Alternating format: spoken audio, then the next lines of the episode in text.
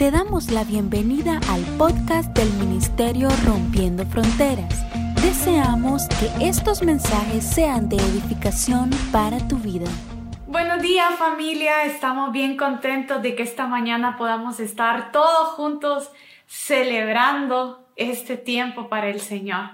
Y es que este tiempo es un tiempo de celebración y por eso yo quiero invitarte a que le puedas dar un abrazo a las personas con las cuales estás compartiendo esta mañana este servicio. Puede ser que sea tu familia, tus amigos, pero ahí donde estás, dale un abrazo a alguien que tenga cerca y si estás solo, quiero invitarte a que puedas dar un abrazo ahí virtual a las personas que están conectadas junto con nosotros. Salúdalo, dile buenos días. Qué bueno estar compartiendo este tiempo con con ustedes. Y quiero invitarte a que a partir del día de hoy podamos levantarnos cada domingo con esa expectativa. Si bien es cierto que todos nosotros no podemos reunirnos en este momento de forma presencial, sí juntos, desde cada casa, cada uno, nos estamos uniendo para ser parte de este tiempo. Cada uno de nosotros ha apartado su tiempo para poder celebrar este tiempo de la palabra del Señor, de la presencia del Señor. Entonces es un tiempo de celebración y quiero invitarte a que cada domingo te levantes con esa expectativa, que desde que empiece la primera canción te puedas levantar, puedas aplaudir, puedas cantar cada canto exaltando el nombre del Señor. Así que a levantarse temprano los domingos, bañarse y preparar este tiempo para el Señor.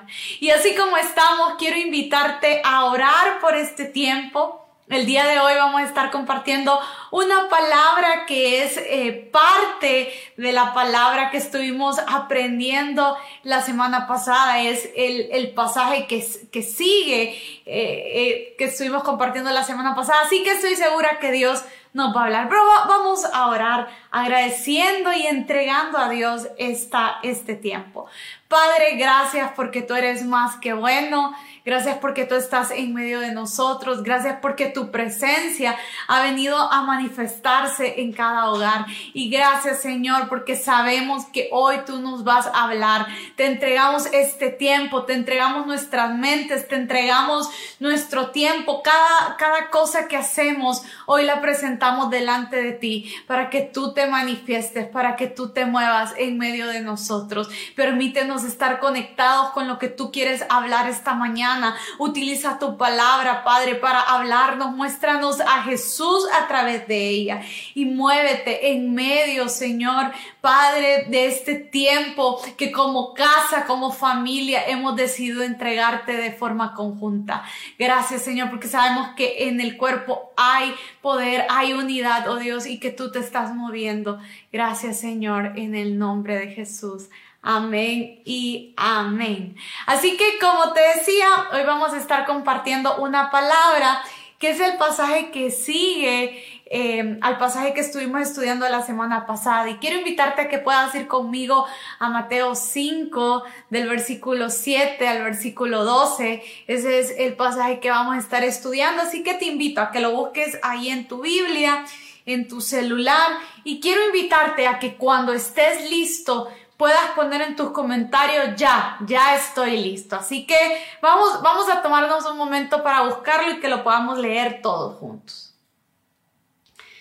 Me dices si, si ya lo tienes.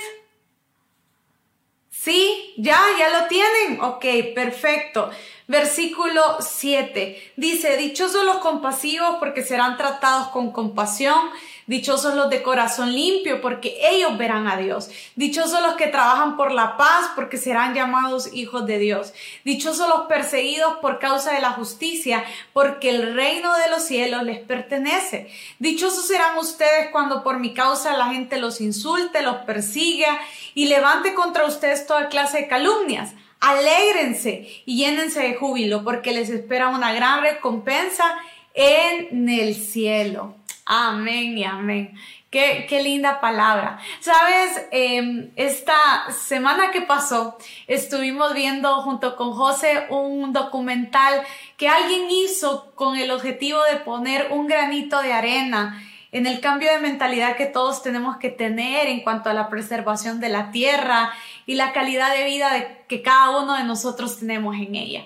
Y en uno de los episodios de este documental mencionaban cómo la mayoría de nosotros estamos consumiendo una agua de mala calidad pensando que, que estamos consumiendo algo de buena calidad.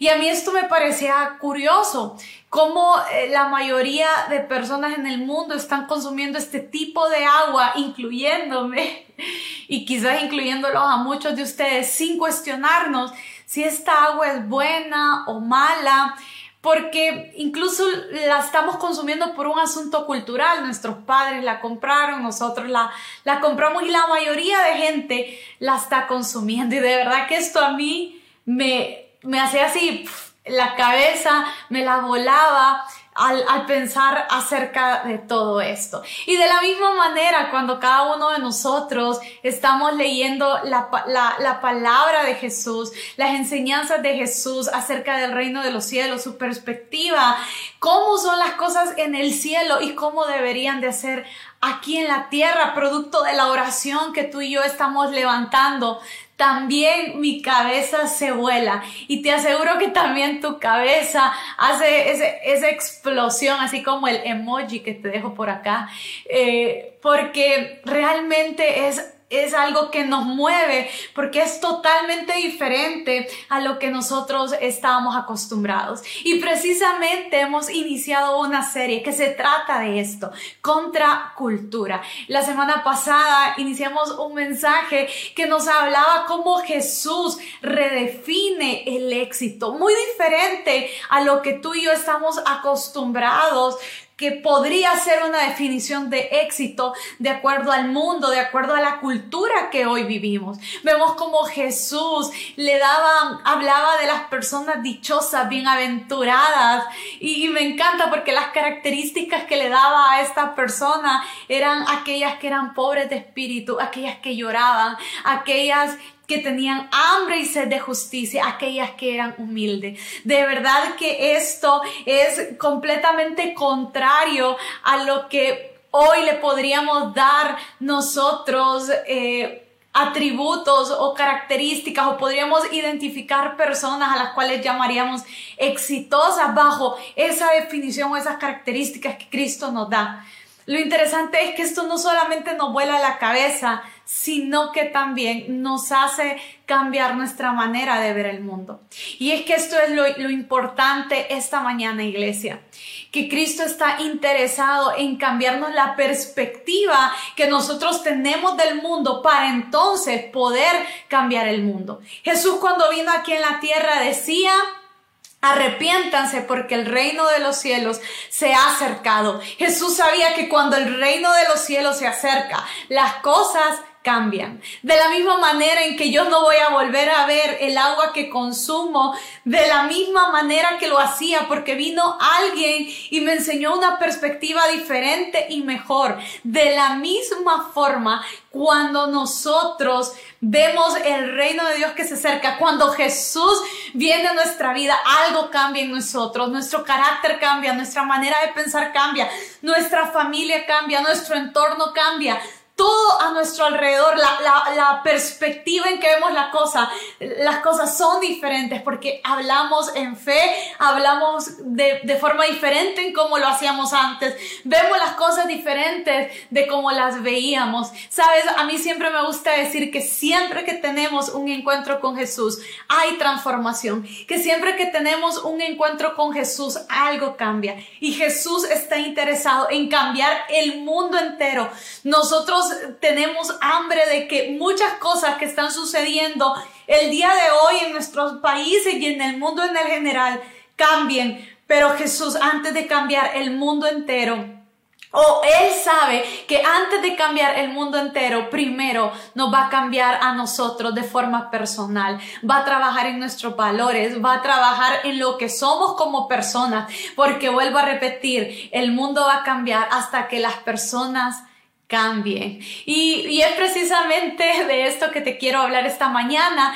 Y es por eso que he decidido eh, poder seguir con las bienaventuranzas que quedaron pendientes la semana eh, pasada, pero hablándolo bajo una perspectiva que hoy he titulado este mensaje, Personas Alegres que cambian el mundo. Y te podrías preguntar, bueno, pastora, pero ¿por qué personas alegres? Porque la, la palabra que Jesús utiliza para hablar, para decir bienaventurados, para, eh, para decir dichosos, aprendíamos la semana pasada que la palabra en el original que se utiliza es Macarios, que mira qué interesante, una de las definiciones también de esta palabra es bendecido, pero también es feliz. Y nosotros somos esas personas bendecidas, nosotros somos esas personas felices que van a cambiar el mundo porque se han encontrado con el origen de la felicidad. Hemos aprendido que Jesús no es el medio para conseguir las cosas que nos hacen felices. Jesús es el fin en sí mismo que nos produce felicidad. Jesús es el origen, es la esencia de la felicidad. Y tú y yo hemos recibido a Jesús como nuestro Señor y como nuestro Salvador. Y Él ha venido a llenarnos de felicidad por, por su esencia misma y estamos capacitados para ser esas personas felices que cambian el mundo. Podemos cambiar el mundo a través de la felicidad, a través de la nueva perspectiva que hemos recibido a través de Cristo Jesús. Eh, podemos cambiar el mundo a través de lo que Jesús ha traído a nuestras vidas. Y es precisamente de esto que vamos a hablar esta mañana de cómo podemos cambiar el mundo. Y sabes, yo quiero hacerte una, una pregunta antes de seguir. ¿Eres una persona feliz? Podríamos todos responder sí porque tengo a Jesús en mi corazón y me he encontrado con esa felicidad. Pero quiero que realmente antes de iniciar este mensaje y seguir con lo que falta, quiero que realmente nos preguntemos, ¿Somos personas felices? ¿Soy una persona feliz? Y una pregunta todavía más importante, ¿estoy cambiando mi entorno debido a la felicidad que hay en mí? Pregúntale a la persona que tienes a tu par o con quien estás compartiendo este servicio. Qué bonito el poder compartir este servicio con alguien. Yo no sé si usted se levanta en las mañanas y dice, hoy voy a compartir el servicio en familia porque, porque así lo tenemos que compartir. Y si por alguna razón estás solo, pregúntale a los que están en online, ¿eres feliz? ¿Estás cambiando tu entorno debido a la felicidad que hay en ti? Tenemos que, que, hacernos este tipo de preguntas. Pero vamos a ir a la Biblia. Hace un momento leíamos Mateo 5 del versículo 7 al versículo 12. Y me encanta porque Jesús aquí describe las características de esas personas felices, de nosotros que cambiamos el mundo. Y es bien importante, yo hacía una pregunta antes, ¿por qué es bien importante? Que nos podamos evaluar y que podamos decir, ok, me identifico con esta característica o necesito trabajar esto. Siempre es bueno ponernos a la luz de lo que Dios quiere hacer en nosotros, de lo que Él está trabajando en nosotros. Y bueno, rápidamente no lo quiero leer todo, pero leíamos en Mateo 5 del versículo 7 eh, al 12, decía, dichosos los compasivos porque serán tratados con, con compasión, dichosos los de corazón limpio, dichosos los felices felices que trabajan por la paz porque serán llamados hijos de Dios, dichosos los perseguidos por causa de la justicia, porque el reino de los cielos les pertenece, dichosos ustedes, cuando por causa de mí la gente los insulte, los persiga y levante contra usted y empieza a decir esto. Y, y estas son precisamente las características que hoy quiero hablar. Y quiero entrar rápidamente a ellas porque yo sé que Dios nos va a hablar a todos a través de cada una de ellas. Entonces, estas son características que describen a las personas felices que están cambiando el mundo. Número uno, son personas compasivas o personas misericordiosas, como tú lo estés leyendo en la traducción de la Biblia que lo estés leyendo, pero son personas compasivas.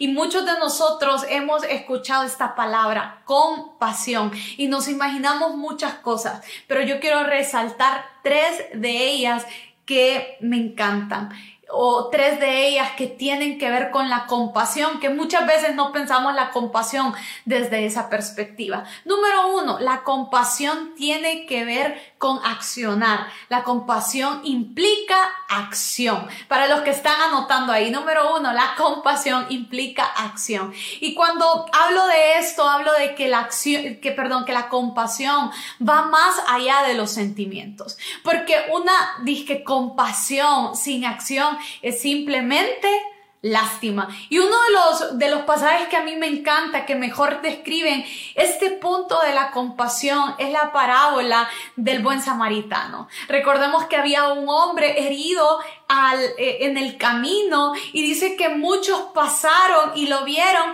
y sintieron lástima de él, ¿verdad? Ninguno tuvo compasión porque Vuelvo a repetir, la compasión tiene que ver con acción. Muchos dicen que pasaron, aún personas religiosas, dice que pasaron, lo vieron, pero nadie hizo nada. Pero el buen samaritano Dice que cuando vio a la persona accionó, fue y lo ayudó. Y eso es precisamente lo que es compasión. Cada uno de nosotros, imagínate, ¿cómo no vamos a cambiar el mundo si podemos accionar en apoyar a otros? Y hoy en día tenemos que mostrar esta clase de compasión con las personas que están hambrientas, con las personas que hoy son indigentes en la calle, con las personas que hoy los necesitan, con los pobres, con, con los necesitados. Podemos demostrar este tipo. Miren, yo siempre digo, siempre que queremos, tenemos algo que compartir. Siempre que queremos, no necesitamos mucho para poder compartir con otros.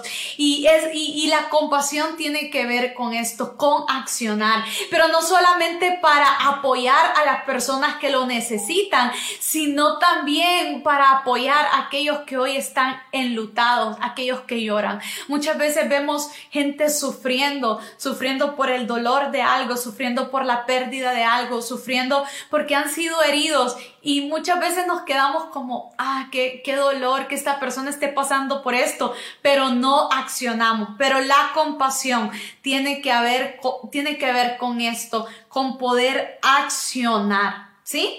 El segundo punto acerca de la compasión es que está ligada eh, con el amor por las almas. Vuelvo a repetir, la compasión está ligada con el amor por las almas. Dice la palabra que Jesús cuando vio las multitudes tuvo compasión de ellas porque estaban abatidas y desamparadas como ovejas que no tienen pastor. Y de verdad que a mí esto me encanta porque podemos cambiar el mundo siendo compasivos cuando esta compasión la tenemos ligada al corazón de Jesús por las almas. Mira, de verdad es tan importante que nosotros podamos entender que que no solamente manifestamos compasión dándole a los necesitados, sino que también compartiendo con las personas acerca de Jesús. Mira, yo quiero contarte algo y, te lo voy a contar, no, no por ponernos de ejemplo, pero es algo que a nosotros nos mueve muchísimo el corazón con José.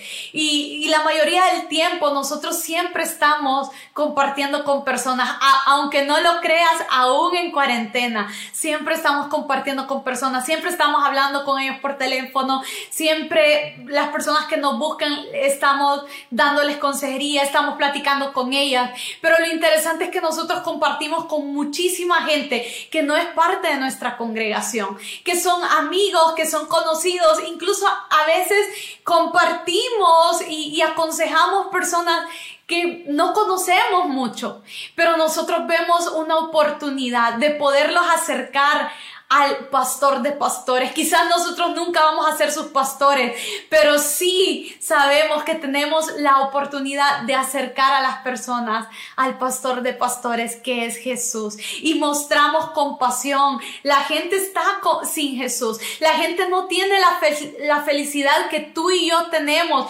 y están heridos, están con necesidades, pero tú y yo los podemos acercar al, al Señor. Mira, las personas que son felices están llenas de esa felicidad y quieren compartirlas con el Señor. Yo a veces no entiendo cómo no queremos compartir del Señor. Sí, tenerlo en nuestra vida produce felicidad. Y cuando uno está feliz, comparte esa felicidad con otros. Así que la compasión, dije, está ligada con el amor que tenemos por las almas. Y número tres, la compasión también está ligada al círculo virtuoso del perdón. ¿Y qué de qué se trata eso? Vuelvo a repetir, la compasión está ligada al círculo virtuoso del perdón. ¿Y qué tiene que ver esto del círculo virtuoso del perdón? Habla de que nosotros perdonamos porque antes fuimos perdonados. Es, es un ciclo. Yo perdono porque me doy cuenta que antes fui perdonado. ¿Y por quién fui perdonado? Fui perdonado por el Padre. Dice que Él mandó a Jesús a redimirme. Yo soy tan pecador y soy tan culpable como las personas que me hacen daño, como las personas que me lastiman. Por lo tanto, como yo fui perdonada primero por mis crímenes, yo perdono a otros por sus crímenes, por sus insultos, por sus faltas en contra de mí. Y es tan importante poder entender esto, porque muchas personas no estamos siendo compasivos con otros o no están siendo compasivas por otros, producto del daño, producto de las heridas, producto de las ofensas que muchas personas han tenido con ellos. Pero cuando yo entiendo que yo fui perdonado primero, es más fácil el poder perdonar a otros. Es más fácil poder perdonar las ofensas que otros me han hecho cuando yo entiendo que antes alguien perdonó mis ofensas. Todos nosotros no estamos libres de errores. Todos nosotros no estamos libres de, dañar a otras personas. Y es por eso que es tan importante que practiquemos una vida de compasión que esté ligada al perdón por otros. Sabes, a mí me encanta porque hay un pastor que habla que a veces estamos tan llenos de veneno, tan llenos de resentimiento, tan llenos de odio, tan llenos de tristeza, porque todo eso se convierte en un veneno para nosotros. Y a veces estamos tan llenos de esto que no nos damos cuenta. Y él, y él ponía un ejemplo que a mí me encantaba. Él decía, no nos damos cuenta que a veces eh, somos como personas que, que están tomando veneno para ratas, esperando que las ratas que, están a su alrededor mueran, cuando todos nosotros sabemos que quienes van a morir son las personas que tomaron el veneno. Y muchos de nosotros estamos tomando veneno para ratas, esperando que las personas que, que están a nuestro alrededor que nos lastimaron mueran. Sentimos que si tenemos odio, resentimiento, lo vamos a dañar, pero los primeros en ser dañados somos nosotros. De la misma manera, cuando nosotros perdonamos, los primeros en ser libres, los primeros en, en recibir de esa gracia somos nosotros. Recibimos damos perdón por gracia lo que hemos recibido también por, por gracia. Y de esta manera funciona el perdón. Nosotros damos porque entendemos que hemos sido perdonados. Pero mira, esto de la compasión solo era la primera característica y mencionamos tres puntos importantes. Pero, pero seguimos con las características que Jesús está mencionando en Mateo 5. Y en el versículo 8 habla de las personas de corazón puro. Y a mí me encantan. Número dos, entonces, personas de corazón puro, son personas de corazón puro. Y a mí me encanta lo que dice Proverbios 23, 7, porque dice tal cual es su pensamiento, tal cual es su corazón, así son ellos. Y a veces cuando la Biblia habla del corazón, siempre creemos que está ligado a los sentimientos, pero, pero va más allá de eso, porque las personas de corazón puro son aquellas que procuran vivir una vida de santidad implica la transparencia y el buscar a Dios en todas las cosas. Y a mí me encanta definir las personas de corazón puro de esta manera. Personas que son transparentes y personas que están buscando a Dios en todas las cosas que hacen. Miren, cuando nosotros vivimos una vida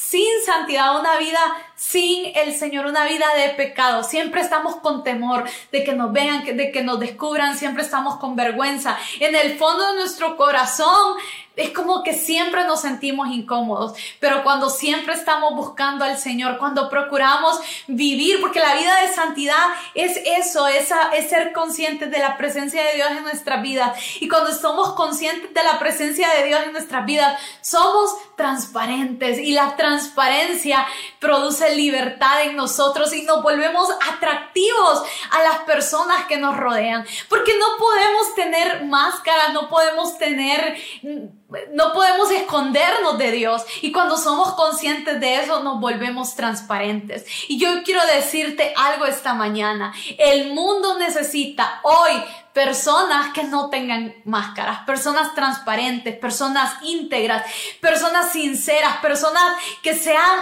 abiertas y que sean conscientes que aún en medio de sus faltas pueden presentarse tal cual son delante del Señor. Personas que en todos los lugares son iguales, porque qué cansado es tener que estar fingiendo y siendo de cierta manera delante de, de, de ciertas personas o en medio de, ciertos lugares. El mundo está cansado hoy de personas que tienen máscaras, de personas que están pretendiendo ser, pero en realidad no son.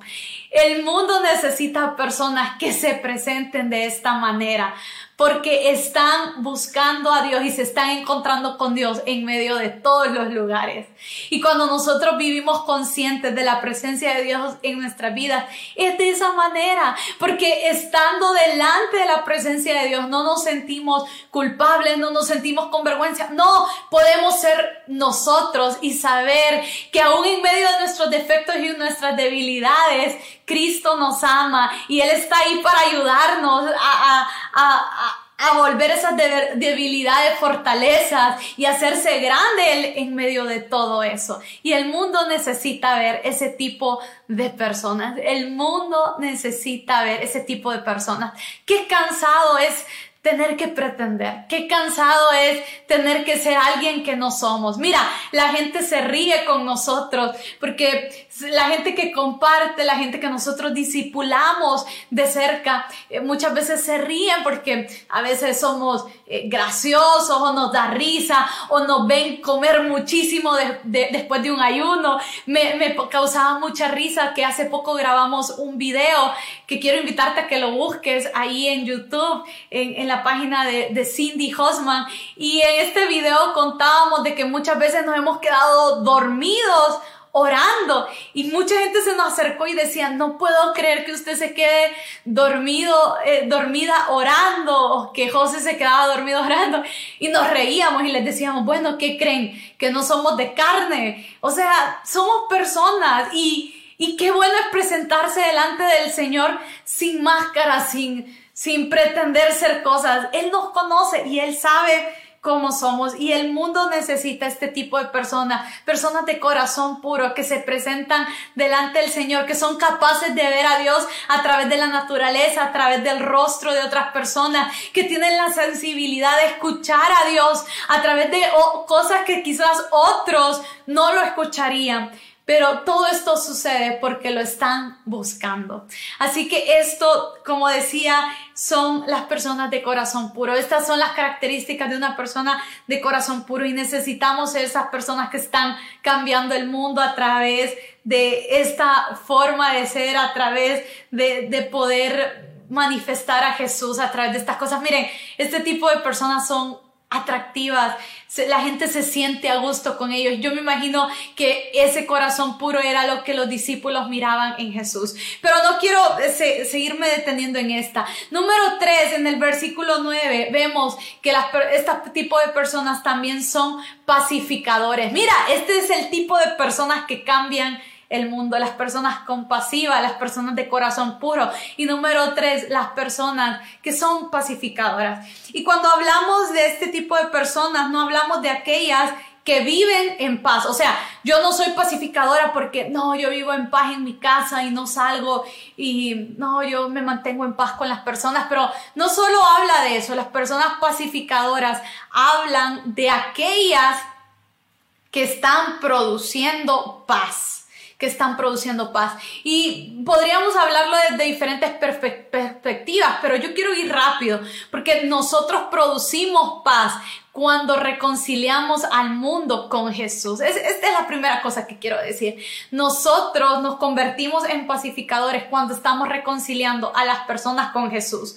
Recordemos que el mundo vive alejado de Jesús, pero cuando yo le hablo a las personas de Jesús, cuando yo me uno a ellas, cuando yo acerco a las personas a Cristo, yo me estoy volviendo una, un, pacificador porque estoy, estoy volviéndome ese agente que habla segunda de Corintios eh, 5.18 acerca de, de, de, este misterio de la reconciliación. Yo me vuelvo un reconciliador y en medio de eso estoy produciendo paz. A mí me gusta mucho que Nelson Mandela dice algo en lo que yo a veces medito mucho y él decía que es muy difícil o, nos tardamos más eh, produciendo paz, haciendo paz, que creando tensión. Es tan fácil crear tensión, es tan fácil crear conflicto, pero es tan difícil producir paz. Por eso aquellos que estamos llenos de felicidad, que vuelvo a decir, la felicidad es Jesús en nosotros,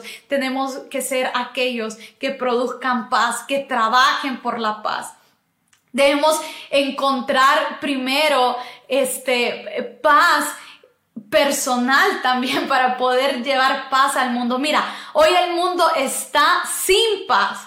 Ay, necesitamos tanto la paz mundial, pero el mundo está sin paz porque las personas de forma personal no tienen paz, porque las familias no tienen paz y es necesario que nosotros podamos trabajar en esa paz. ¿Y quién es la paz? Jesús es la paz, ¿verdad? Dice que Jesús vino a darnos Y tenemos que buscar esto, tenemos que buscar esta paz en nuestra relación con el Señor. Mi esposo me encanta porque siempre él dice que aun cuando oramos debemos de buscar la paz, porque es como que a veces siempre llegamos orando todos estresados, ¿verdad? Y Señor, por favor, te lo pido, pero Él dice, pero tenemos que buscar la paz aun cuando oramos y tenemos que trabajar en esta paz, porque también nunca vamos a poder producir paz en otros si nosotros antes de forma personal individual no experimentamos esta paz. Pero también nosotros en esta misma línea podemos volvernos aquellos que producen paz cuando estamos en medio de un conflicto, porque a veces podemos ir, ¿verdad? Y, y a veces hay personas que les encanta ir a separar a otros cuando se están peleando, ¿verdad? Y no, por favor, no se peleen y van y los separan o, o ven un conflicto y van a ayudar ahí a que la cosa se ponga más armoniosa. Pero ¿qué pasa cuando tú eres parte del conflicto? ¿Verdad? ¿Qué pasa cuando tú eres parte del conflicto? Tú tienes el poder para poner paz ahí. Se necesitan dos para pelear. Pero a veces, eh, mira, y yo espero que no sea ninguno de los que me está viendo, pero si es así, hay que trabajar en nuestro carácter, porque a mí me parece increíble cómo a veces cristianos dicen, si ven a alguien pelear, dicen, no, que se maten, ahí, ¿verdad? Déjenlos, que se quiten eh, la furia, la cólera. Y yo digo, Señor, pero, pero si somos llamados a crear paz, y mira, si hay, hay gente que incluso es cerrada en este pensamiento, pero si tú piensas así, déjame decirte que necesitas que Dios trabaje en tu carácter. O a veces somos, somos los llamados a crear paz y a veces estamos buscando conflictos por todos lados. Medio alguien nos dice algo y reaccionamos o, o medio vemos una situación y ya vamos a crear un conflicto porque le dijimos algo a la otra persona que va a producir que esa persona se enoje con otra. Creamos conflicto por las redes sociales, ¿no? O sea, eh, nosotros somos los llamados a traer paz. Y, eso es lo que estamos, diciendo. ¿Cómo vamos a cambiar el mundo siendo esos pacificadores? Termino este punto con, con esto. La paz es la evidencia de que somos hijos de Dios. Vuelvo a repetir, porque esto quiero que se quede claro. La paz es la evidencia de que somos hijos de Dios. Porque siempre, mira, Siempre el que produce conflicto, ¿quién ha sido? El enemigo. Desde el inicio el enemigo está creando peleas, está creando discordia, pero Dios siempre vemos tratando de reconciliar al mundo con Él, tratando de traer paz. Así que si usted no, está, no ha estado haciendo un pacificador y el día de hoy se ha dado cuenta de de verdad me falta paz en mi vida, me falta paz en mi corazón, porque a veces nos podemos estar riendo y diciendo, no, yo no estoy generando conflicto, pero estamos generando conflicto. Y es bueno evaluarnos no delante de las personas, delante del Señor. Así que de manera personal, pregúntese, ¿realmente estoy dándole evidencia de que soy un hijo de Dios. Porque si no lo estamos haciendo, ¿de quién estamos dándole evidencia que somos hijos? Somos hijos de Dios cuando estamos produciendo paz. Y finalmente, el último punto. Las personas que están produciendo felicidad y que están cambiando el mundo también son personas perseguidas. Ay, pastora Cindy, tan bonito que iba todo. Eh, ¿verdad? Porque estábamos hablando de que son personas compasivas, de que son personas de corazón puro, de que son personas pacificadoras. Pero cuatro, ¿cómo así que las personas que son felices y cambian el mundo son personas perseguidas? Y quiero quiero decirte por qué. Mira, esta parte a nadie le gusta, pero Jesús dijo que cuando nosotros empecemos a, presentar todos estos valores, toda esta contracultura, todas estas definiciones tan diferentes a como el mundo las tenga, probablemente le vamos a estorbar a otros. Porque cuando otros quieran venir a aprovecharse de las personas en un momento de vulnerabilidad, tú te vas a levantar a ser diferente, ¿verdad? Y, no, lo, no, no vas a quererte aprovechar de ellos, sino que los vas a querer ayudar. Cuando otros vean una oportunidad para crear conflicto, tú te vas a levantar a crear paz. Y todo esto probablemente le moleste al mundo. Y por causa de esto dice la palabra que nos van a perseguir, nos van a vituperar y y, se van a levantar en contra de nosotros. Pero dice Jesús en esta palabra, pero alégrense, alégrense. Y las personas felices que tienen a Jesús se van a alegrar. A mí me conmueve profundamente cómo los discípulos, cuando vieron a Jesús caminar hacia la cruz, estaban tan asustados. Dice que solo Juan permaneció al, al lado de él. Pero cuando Cristo resucita y ellos son expuestos a esta verdad tan hermosa de que Cristo vive en nosotros, dice que cuando llegó el tiempo de que ellos fueron perseguidos se alegraban. Estaban bien locos. Pero vemos en el libro de Hechos que cuando los empiezan a azotar, cuando empiezan a, a, a, ser perseguidos, dice que los discípulos estaban contentos. Sí, somos perseguidos, hablan de nosotros, no nos quieren porque ellos sabían que lo que ellos estaban manifestando era algo totalmente diferente a lo que el resto de la gente estaba viendo. Es por eso que si hoy estamos siendo perseguidos, nos tenemos que alegrar. Porque aquellos que tienen a Jesús, lejos de llenarse de odio, de resentimiento, de tristeza, de decir, ay no, ¿por qué están hablando de mí? No, ¿por qué no me quieren? se llenan de alegría y lejos de levantarse, como decíamos, con, con odio con las personas, están practicando el temor y le están dando a la gente algo que no merecen. Y a mí me encanta cuando la Biblia dice, Creo que es en Hebreos, dice en el capítulo 11, y el mundo no merecía a esta gente. Yo quiero decirte algo, cuando nos llenamos de Jesús, el mundo no nos merece, pero tenemos la capacidad de amarlo, tenemos la capacidad de perdonarlo, tenemos la capacidad de dar aquello que probablemente nosotros no estamos recibiendo. Pero tenemos que estar seguros, iglesia, que esta persecución si, si tú te has sentido perseguido, yo quiero invitarte a hacer una reflexión esta mañana. ¿Estoy siendo perseguido realmente a causa de Jesús? ¿Estoy siendo perseguido porque realmente estoy mostrando compasión? ¿Porque realmente estoy eh, mostrando paz? ¿Porque realmente estoy mostrando un corazón puro? ¿O estoy siendo perseguido porque mi carácter no ha sido transformado? ¿Y por qué estoy diciendo esto, iglesia? Porque también es importante decir que muchas veces todavía hoy más los cristianos de esta época que tenemos libertad de culto, que muchos de nosotros llevamos años conociendo a Jesús, hemos estado siendo perseguidos, no por no por la causa de Jesús, sino por, por los problemas de carácter que todavía no hemos resuelto delante de la presencia del Señor. Hay mucha gente, y mira, te voy a decir esto porque soy tu pastora y porque te amo. Y a mí me encanta porque la gente siempre me dice, pastora, usted nos, nos mata y luego nos levanta, ¿verdad? Pero, pero mi pastora dice que son hermosas las heridas de aquel que te ama. Y yo tengo, yo tengo que decirte esto. Eh, muchos hoy están siendo perseguidos no, decía yo, no por la causa de Jesús, sino porque realmente no han dejado, no, no han dejado que Jesús trabaje su carácter. Son personas que para otros están siendo odiosos. Son personas que para otros están siendo una molestia.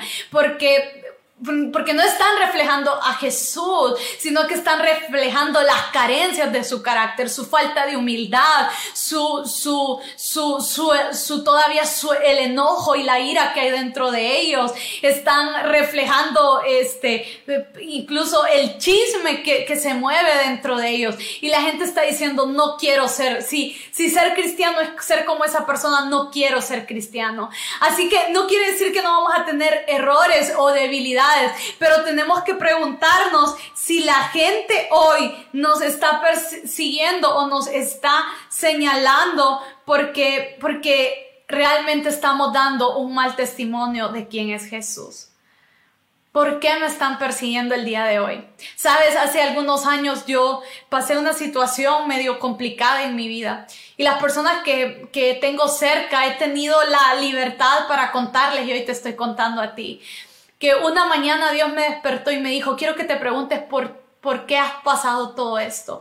Y Dios me dijo tres cosas. Y la segunda, y no te las voy a decir, pero en otra prédica te las cuento. Dios me dijo tres cosas, pero una de ellas que me dijo, que fue la segunda, me dijo esto. Tienes que aprender a hacer las cosas bien. Tienes que aprender a hacer las cosas bien. Y yo fui confrontada porque yo me di cuenta que áreas de mi vida realmente necesitaban ser trabajadas delante del Señor. Pero cuando estamos reflejando a Jesús, si es por causa de Jesús que estamos recibiendo esa, esa, persecución, tenemos que alegrarnos. En el libro de Hechos vemos cómo Esteban, el primer mártir de la iglesia, dice que da un discurso hermoso. Miren, leemos esa historia y es increíble todo lo lleno del Espíritu Santo que estaba Esteban antes de morir. Pero dice que aún las personas escuchando esas palabras de vida, esas palabras que producían salvación, esas palabras que sin duda venían del Espíritu Santo a través de su vida, dice que estaban enojados, dice que se agarraban la cabeza y se apretaban la cabeza y apretaban los dientes enojados, dice que lo empezaron a apedrear.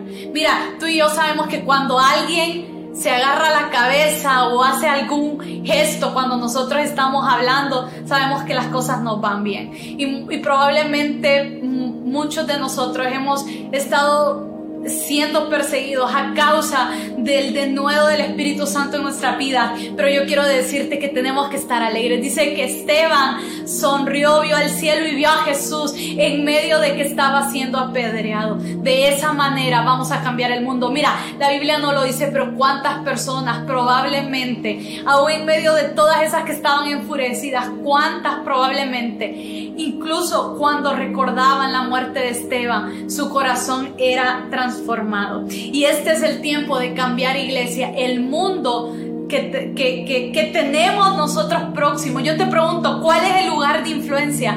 ¿Cuáles son las personas que tienes a tu alrededor que puedes impactar a través de tu felicidad, a través de todas estas cosas que tienen que brotar a través de nosotros? Yo te pregunto, ¿cómo podemos cambiar el mundo todos juntos? Cambiando nuestro mundo inmediato, cambiando el entorno inmediato que nosotros tenemos. Es necesario que en este tiempo mostremos un corazón corazón compasivo a otros. Es necesario que en este tiempo, iglesia, nos levantemos como esos que encuentran a Dios a través de todas las cosas, a través de las personas y a través de eso muestran su transparencia, se muestran auténticos, muestran quiénes son delante del Señor aún a pesar de sus debilidades y le muestran al mundo cómo hay personas que en medio de sus errores pueden dejar que un Dios vivo trabaje en ellos. Este es el tiempo que nos levantemos como esos pacificadores, que donde hay conflicto nosotros podamos llevar la paz del Señor. Y este es el tiempo que aún en medio de la persecución que está viviendo la iglesia en este tiempo,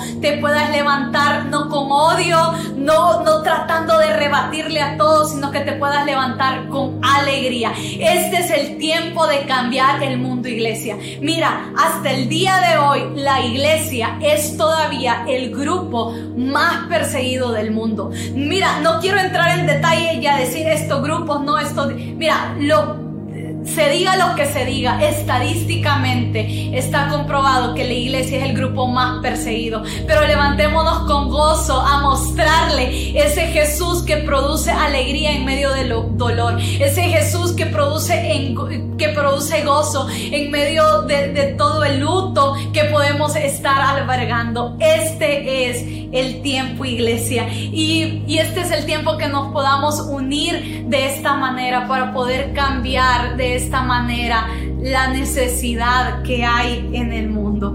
Vuelvo, quiero, quiero terminar haciéndote algunas preguntas. ¿Qué esfera de influencia tienes en el mundo?